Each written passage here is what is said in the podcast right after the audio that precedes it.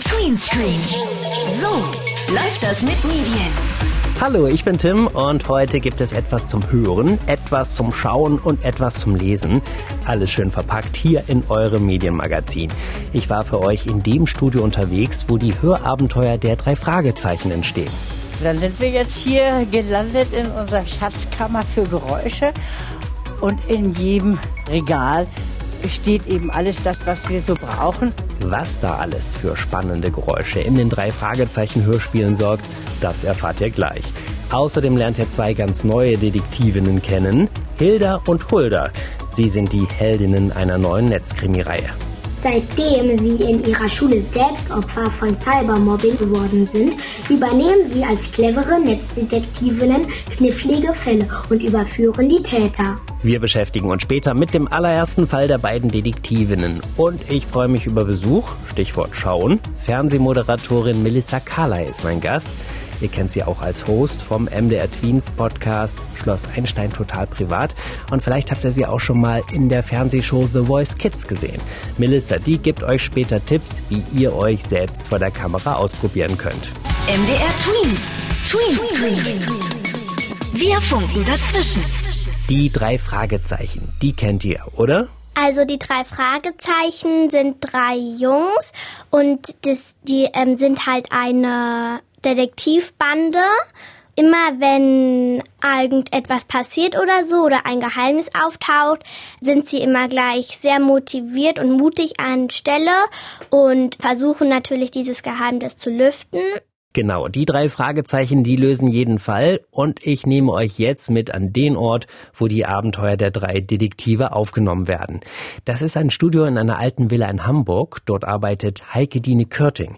Sie produziert die drei Fragezeichen Hörspiele und lässt uns jetzt mal ein bisschen hinter die Kulissen schauen. Tweenscreen Backstage. Und hier sitzt immer Oliver Rohrbeck, Der Sprecher von Justus Jonas, erster Detektiv bei den drei Fragezeichen. ihm gegenüber Bob Andrews, also Andreas Fröhlich, und Jens sitzt neben Andreas, Jens Wawacek. Also die Stimme von Peter Shaw, dem zweiten Detektiv. Die anderen Schauspieler müssen sich die anderen Mikrofone teilen. Es wird sehr selten mal eins der Mikrofone freigegeben von den dreien. Die Mikrofone hängen über einem sechseckigen Tisch. Um ihn herum sitzen die Schauspieler immer alle zusammen. Ihre Texte lesen sie ab. Vor ihnen liegen dabei allerlei Gegenstände. Mit ihnen lassen sich wunderbar Geräusche produzieren. damit äh, die Aufnahmen lebendig werden. Kriegen Sie hier so feine Sachen. Hier sehen Sie zum Beispiel ein Handy. altes das ist ein riesiges altes Spielzeug. Aber wenn man das jetzt nimmt, in die Hand nimmt, nicht, dann hören Sie ein Tastengeräusche. bisschen Tastengeräusche. Hier haben wir jetzt so Funkgeräte. Da brauchte ich einen Code gerade für den Safe. Da können wir dann so. Ne? Wobei Dann das auch so eine alte Spielzeug, eine Laserpistole, alles, so sieht genau. das ein bisschen aus. Ne? Und das wird dann immer, da freuen sich die Sprecher auch immer schon, wenn sie dann kommen, freuen sich, was haben wir denn heute wieder hier alles aufgebaut? Das ist der Code, ne? So machen wir dann einen kurzen Code, die mussten also ein Safe öffnen. Das Studio ist nicht einmal halb so groß wie ein Klassenzimmer. Durch eine Glasscheibe ist es vom Regieraum getrennt. Dort ist der eigentliche Arbeitsplatz von Heike Dine Körting. Ein großes Mischpult mit vielen Reglern. An der Wand hängen an Haken lange braune Magnetbänder. Die sehen so ähnlich aus wie die Bänder in alten Hörspielkassetten. Auf ihnen sind Geräusche aufgenommen, wie zum Beispiel Hundegebell oder Gewitterdonner. Also das Ganze ist noch aus der Urzeit äh, der Hörspiele. Ich kann ja jetzt mal eins auflegen. Ja, machen Sie jetzt mal. Ich nehme mir mal hier ein paar Steinschritte. Die werden jetzt hier eingespannt in diesen großen Jetzt. überdimensionalen Genau. Kassettenrekorder. Ich gehe jetzt wieder zurück zum Mischpult Ja. und ziehe jetzt den Regler dafür auf. Und schon marschiert jemand Ja. über Stein. Genau. Und dann kann ich mich hier in die Mitte setzen. So. Und dann hole ich mir eben da die Schritte. Dann läuft er jetzt gleich von rechts nach links. Und da kann ich ihn gleich von nach links laufen Und Sie lassen. sind tatsächlich wie eine Dirigentin, die die Geräusche hier. ja. So, wie Musik irgendwie einblende. Mit Magnetbändern zu arbeiten ist eigentlich ein bisschen altmodisch. Die meisten Hörspiele werden heute am Computer produziert. Heike Dine Körting findet aber, dass die alte Technik besser klingt. Und wenn sie mal nicht das passende Geräusch auf Band hat, stellt die Regisseurin es einfach mit der Hand her.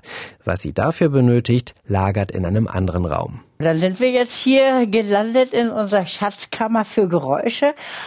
Und in jedem Regal steht eben alles das, was wir so brauchen. Bis unter die Decke stapeln sich die unterschiedlichsten Gegenstände. Das ist der Wecker von den drei Fragezeichen. Das ist dieser Das- schreiende Wecker Der aus, aus, aus der Folge Der seltsame Wecker, ne? Den wissen Sie, dass ich den gemacht habe, ja? Sie haben diesen Schrei Den gemacht. Schrei.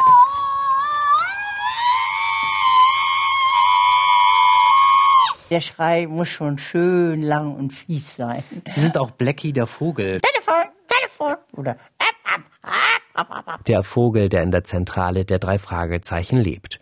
Und wenn sich die Detektive im Gebüsch verstecken müssen, dann hilft wieder ein Griff ins Geräuscheregal.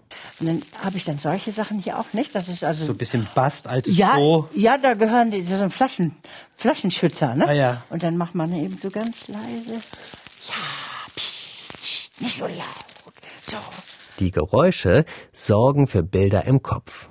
Ich kann sagen Kopfkino, Ohren auf, Augen zu und dann hinein versetzen. Und das ist eben so, dass da so viel mehr Fantasie blühen kann, als vielleicht, wenn man jetzt einen Film sieht. Dafür ist natürlich auch die Musik wichtig. Und die Stimmen. dann ist es natürlich schön, wenn man so ganz besondere Stimmen hat. Und da muss ich sagen, ist es mir sehr gut gelungen, bei den drei Fragezeichen eben drei zu nehmen, die völlig unterschiedlich sind, nicht? Da kommt was. Da hinten. Mensch, ich werde verrückt. Ich sehe das Wasser. Die Höhle ist offen. Man kann das Meer sehen. Aus dem Wasser kommt was. Nein. Das. Das ist wirklich ein Drache. Der Drache kommt genau auf uns zu. Bob, öffne die Felstür. Ich kann nicht. Der Drache kommt näher. Mittlerweile klingen die Stimmen der drei Sprecher allerdings älter. Denn seit über 40 Jahren werden die drei Detektive von denselben Schauspielern gesprochen. Und die sind mittlerweile nicht mehr ganz so junge Männer. 1979 kam das erste Drei-Fragezeichen-Hörspiel raus. Die Idee dazu war ein Zufall. Mit Freunden von meinen Patenkindern äh, haben wir zusammengesessen und da war einer dabei, der sagte, Mensch, kennst du denn die drei Fragezeichen? Ich gebe dir mal das Buch. Dann musst du es lesen. Na, das hat er mir dann auch gebracht und ich habe es gelesen und wusste, das müssen wir machen. Heike Dine Körting, die Regisseurin und Produzentin aller Abenteuer der drei Fragezeichen. Übrigens, als ich sie dann in ihrem Studio besucht habe, hat sie auch gesagt, dass sie noch lange nicht ans Aufhören denkt. Also werden mit ihrer Hilfe die drei Detektive noch einige Abenteuer erleben. Dein Medienmerk bei MDR Tweens. Tweenscreen. Nachdem es gerade hier um Hörabenteuer ging, schauen wir jetzt, und zwar wie man vor die Kamera kommt. Da kann uns Melissa Carley ein paar Tipps geben. Sie ist der Host von unserem MDR Tweens Podcast Schloss Einstein total privat. Und vielleicht habt ihr sie aber auch schon mal in der Sendung The Voice Kids im Fernsehen gesehen. Die moderiert sie nämlich. Und heute, da ist sie hier bei Tweenscreen zu Gast. Hallo Melissa. Hallo. Heute geht's ja ein bisschen darum, wie schafft man es vor die Kamera, wie wird man vielleicht zum Beispiel Moderatorin oder Moderator. Wie war das bei dir? Was waren deine allerersten Schritte in Richtung Moderation? Ich habe damals äh, nach dem Abitur angefangen mit einem Praktikum beim Radio und habe da schon versucht, so weit wie möglich immer mal so auch ans Mikrofon zu gelangen. Gelang mir nicht so gut. Das war aber immer schon ein großer Wunsch irgendwie. War es auf jeden Fall. Also ähm, ich, ich, noch vorher wollte ich Sängerin werden, das hat dann auch nicht so gut funktioniert. Dann dachte ich, ja gut, dann ähm, was kannst du noch? Quatschen. Dann versuch's doch mal damit. Ähm, nee, aber Radio hat mir total Spaß gemacht. Das war aber so ein Praktikum von so zwei, drei Monaten damals.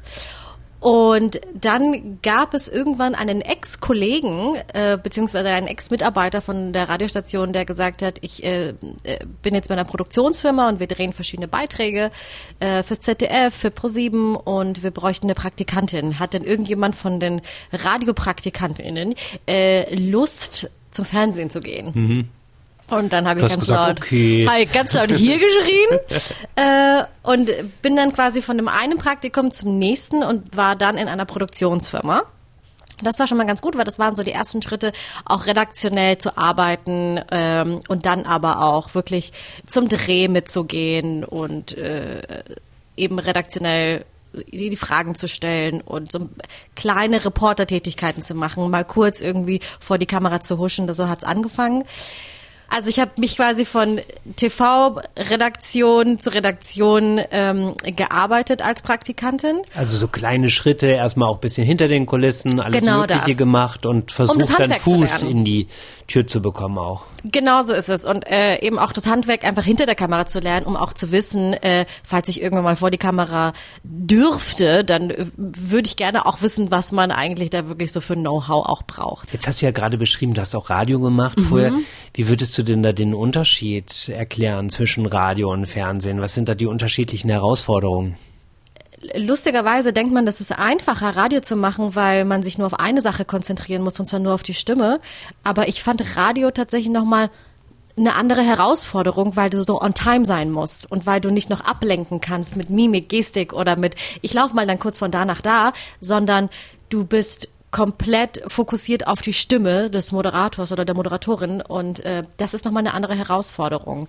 Du hast aber den Stress nicht, irgendwie, dass die Haare sitzen, dass die Klamotte passt, ähm, was du für Grimassen machst und so Zeugs, das kommt ja auch. Das, äh, das erkennt man erst im, in, im Nachhinein. Also, äh, umso öfter du vor der Kamera stehst und dir deine eigenen Sachen auch anguckst, merkst du eigentlich, was du für komische Dinge manchmal mit deinem Gesicht machst. Das äh, musste ich mir auch alles erstmal abtrainieren und mir das ganz oft angucken und äh, schauen, wie ich es besser machen kann. Wie trainiert man sich das ab? Einfach wirklich durchs Angucken und dann ist dir bewusst, aha, da ziehe ich immer die Augenbraue hoch, das mache ich mal lieber nicht. Ja, und gute Freunde haben oder eine Schwester oder eine Mutter, die dann immer sagt, was machst du da mit deinem Mund, wenn du aufgeregt bist? Dann verziehst du den so komisch. Das haben die mir so oft gesagt, dass ich mir das immer wieder angeguckt habe und dann gemerkt habe, ah ja, okay, ja, jetzt verstehe ich's und so, ja, kommst du auch weiter und lernst von deinen eigenen Fehlern immer wieder.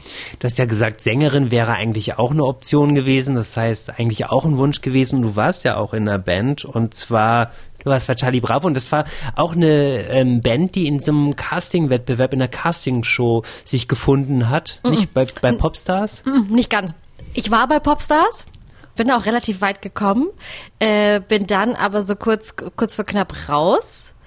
Und diese Bandgeschichte kam erst irgendwann im Nachhinein. Das kam so, während ich diese ganzen Praktikas gemacht habe und so, ähm, waren dann, kam dann die Band. Also das war dann über Freunde, hat man jemanden kennengelernt, der eine Band hat, die eine Background-Sängerin gesucht haben und äh, so bin ich dann damals in diese Band gekommen. Und diese Erfahrung Castingshow, ich meine, du moderierst ja auch eine, The Voice Ja, Kids. genau. Was ist besser, eine Castingshow äh, zu moderieren oder an einer Castingshow teilzunehmen?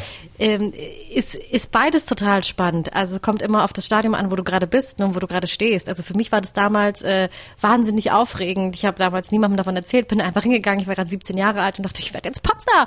Ähm, hat mich aber auch weitergebracht und hilft mir jetzt total in meiner Situation als Moderatorin, vor allem eben auch mit den Kids. Ähm, mich da rein zu versetzen in deren Situation und ich weiß genau, wie die sich fühlen, so kurz vor so einem Auftritt und auch die andere Seite, wenn sie es nicht geschafft haben, was das für eine Enttäuschung ist in dem Moment vielleicht, aber allein die Erfahrung zu machen und ähm, dieses, das alles mitzunehmen, dieses ganze Fernsehding, wenn man das vorher noch nie gemacht hat, ist das ja natürlich total groß und da sind äh, ganz viele Menschen und große Bühnen und das kann einen ganz schön einschüchtern. Aber ich ähm, finde das schön, dass ich die da so auch an die Hand nehmen kann, weil ich die Erfahrung eben auch selber kenne. Bei vielen ist ja auch so ein bisschen, also gerade auch wenn man zu einer Castingshow geht, vielleicht auch bei The Voice Kids mitmacht, so dieses Gefühl, ich möchte gerne berühmt sein, berühmt werden. Äh, Hattest du das auch mal? Ähm, das, ich glaube, das hat, das hat jeder, der so, so, so, so einen Beruf vor der Kamera sich irgendwie wünscht, aber man merkt, und das ist, glaube ich, auch ein Prozess, es geht gar nicht, also mir persönlich ist es, ist es auf jeden Fall so, mir persönlich geht es gar nicht ums Berühmtsein, sondern mir geht es einfach ähm, per se darum, mit dem, was ich mag und dem, was ich liebe, was, was das, was mir Spaß macht, einfach ähm, davon zu leben. Also davon leben zu können und mich nicht ähm, in ein Büro setzen zu müssen, weil das einfach nicht meins wäre. Also es gibt Menschen, die sind auch darin glücklich und es gibt Menschen, die finden ihre Berufung irgendwo anders. Meine Berufung habe ich einfach irgendwann festgestellt, ist eben das. Und äh, deshalb bin ich so, so dolle dankbar dafür, dass ich äh, davon leben da- darf. Was für Tipps hättest du denn dann für alle anderen, die vielleicht auch gerne vor die Kamera möchten? Also ich finde ja, dass es heutzutage nochmal nochmal einfacher, weil du eben auch Plattformen hast wie TikTok, wie YouTube, wie Instagram. Ähm, das gab es zu meinen Anfangszeiten einfach alles noch nicht. Und du kannst jetzt einfach auch komplett selber bestimmen, was du machen willst. Also wenn du die Ambition hast, wenn du kreativ bist, wenn du die Ideen hast und sagst, ey, das ist vielleicht eine Sendung, die ich am liebsten moderieren würde. Oder ich würde gerne solche Leute interviewen. Oder ich würde das und das gerne erzählen.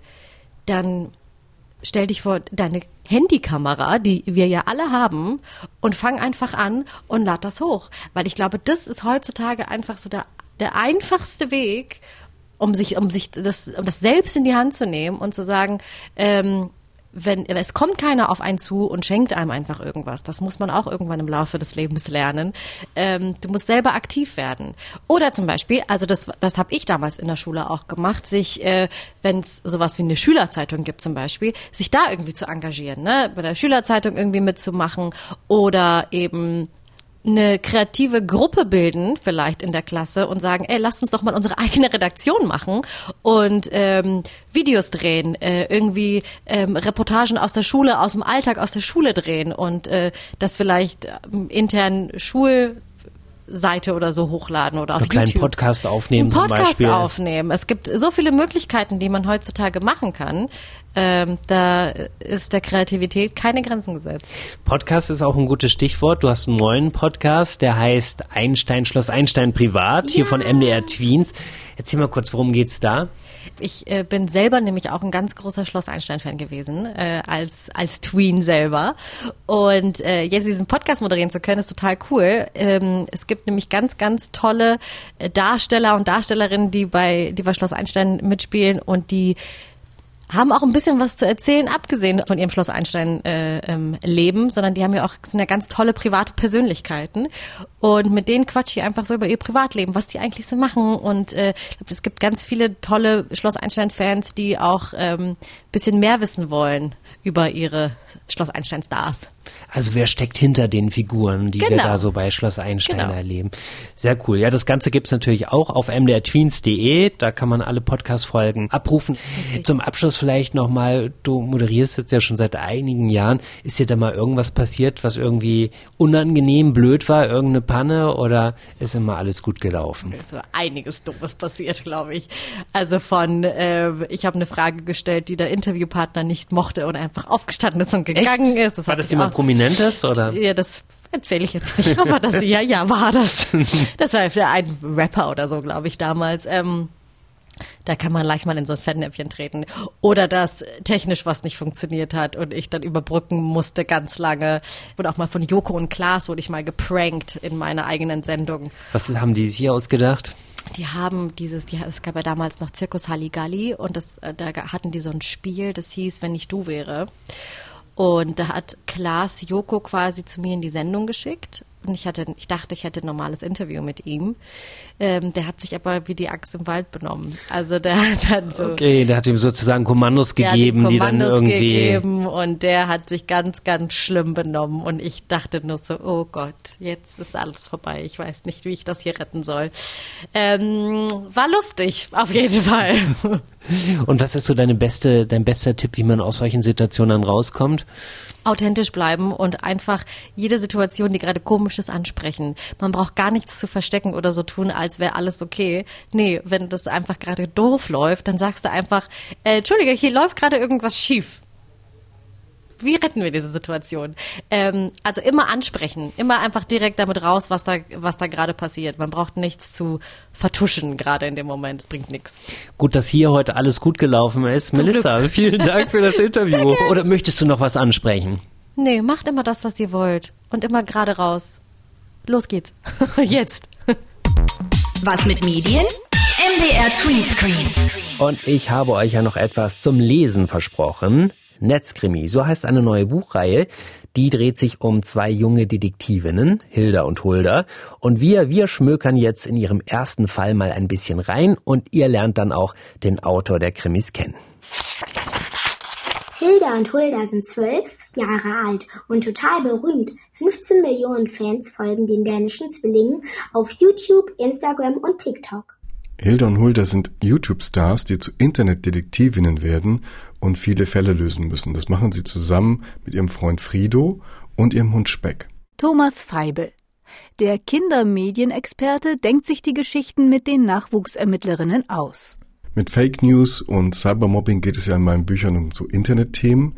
Also brauchte ich Heldinnen, die auch tatsächlich für das Internet stehen. Und da finde ich YouTube-Stars eigentlich ganz gut. Außerdem gibt es auch reale Vorbilder. Es gibt zum Beispiel Lisa und Lena, die ja total berühmt sind und ganz viele Follower haben. Und ich dachte, wenn man sich schon mit solchen Themen befassen muss, dann braucht man auch sympathische Heldinnen. Hilda und Hulda haben sich noch nie gestritten. Sie leben gemeinsam mit ihren YouTuber-Eltern und ihrem schlauen Hund Speck auf einem Hausboot auf der Spree in Berlin. In ihrem ersten Fall werden Hilda und Hulda im Klassenchat übel beschimpft. Hilda und Hulda sind voll hässlich, mega dumm und übelst fett. Diese Assi-Schwestern nerven so hart in der 6D, jemand sollte ihnen mal kräftig aufs Maul hauen. Wer steckt hinter diesem gemeinen Posting? Hilda und Hulda nehmen die Spur auf und stellen ihren Mitschüler Flocky zur Rede. Von seinem Handy wurden die hinterhältigen Sprüche gesendet. Flocky zieht sein Handy unter dem Kissen hervor. Mir ist völlig klar, warum ihr hier seid. Er zeigt auf den Verlauf des Chats. Und es tut mir sehr leid, ganz ehrlich.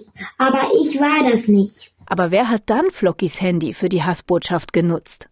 Die Leserinnen und Leser des Netzkrimis können mithelfen, diesen und andere Fälle zu lösen. In jedem Buch gibt es vier Krimis, eine Moralgeschichte, wo man sich fragen muss, wie würde ich entscheiden, und einen Sachbuchteil. Und bei den Krimis ist es so, dass du erraten musst, wer der Täter ist, Außerdem haben sich noch drei Fehler in jeder Geschichte eingestichen, die du finden musst. Hinten gibt's natürlich noch einen Lösungsteil, den man auf den Kopf stellen muss und da kannst du dann alle Rätsel gelöst sehen. Die ersten vier Fälle drehen sich alle um das Thema Cybermobbing. Zum Beispiel müssen Hilda und Hulda dem Rapper Goldie Goldzahn helfen. Er wird über das Internet bedroht. In einer anderen Geschichte wird eine Lehrerin durch den Prankman öffentlich vorgeführt. Ich habe mir natürlich alle Geschichten ausgedacht, aber sie sind jetzt nicht so weit weg von der Realität. Denn der Realität passiert ja tagtäglich so etwas. Ob das jetzt im Schulhof äh, eine Schlägerei ist, wo sich zwei kloppen, einer filmt das und setzt das dann online. Oder manchmal ist es auch so, dass die Realität viel schlimmer ist, als ich mir das ausdenken könnte. Es gab zum Beispiel mal den Fall von zwei Nachbarn, die sich so gestritten haben, dass der eine dem anderen einen Leichenwagen bestellt hat. Wie man am besten mit Mobbing über das Internet umgeht, erklärt Thomas Feibel im Wissensteil seines Netzkrimis. Die erste Regel lautet keine Panik. Am besten suchst du dir einen Erwachsenen und holst dir Hilfe. Das können deine Eltern sein, das kann der Schulsozialarbeiter sein, das kann der Lehrer oder deine Lehrerin sein. Wenn es ein ganz schlimmer Fall ist, dann musst du Beweise sichern, also am Computer oder am Handy einfach Bilder von diesen Beschimpfungen oder Fotos machen und dann mit deinen Eltern zusammen zur Polizei gehen. Thomas Feibel, er ist der Autor der Netzkrimis mit Hilda und Hulda und die sind im Methoch 2 Verlag erschienen. Und das war Tweenscreen für heute. Habt ihr Lust, noch ein bisschen weiter zu hören? Kein Problem. Auf mdrtweens.de findet ihr unter Podcast alle Folgen. Und wenn ihr auch ein Medienthema habt, zu dem ihr mehr wissen wollt, dann gebt uns doch einfach Bescheid. Nachricht über mdrtweens.de genügt. Ich bin Tim und freue mich auf die nächste Folge mit euch. MDR Tweens, Tweenscreen.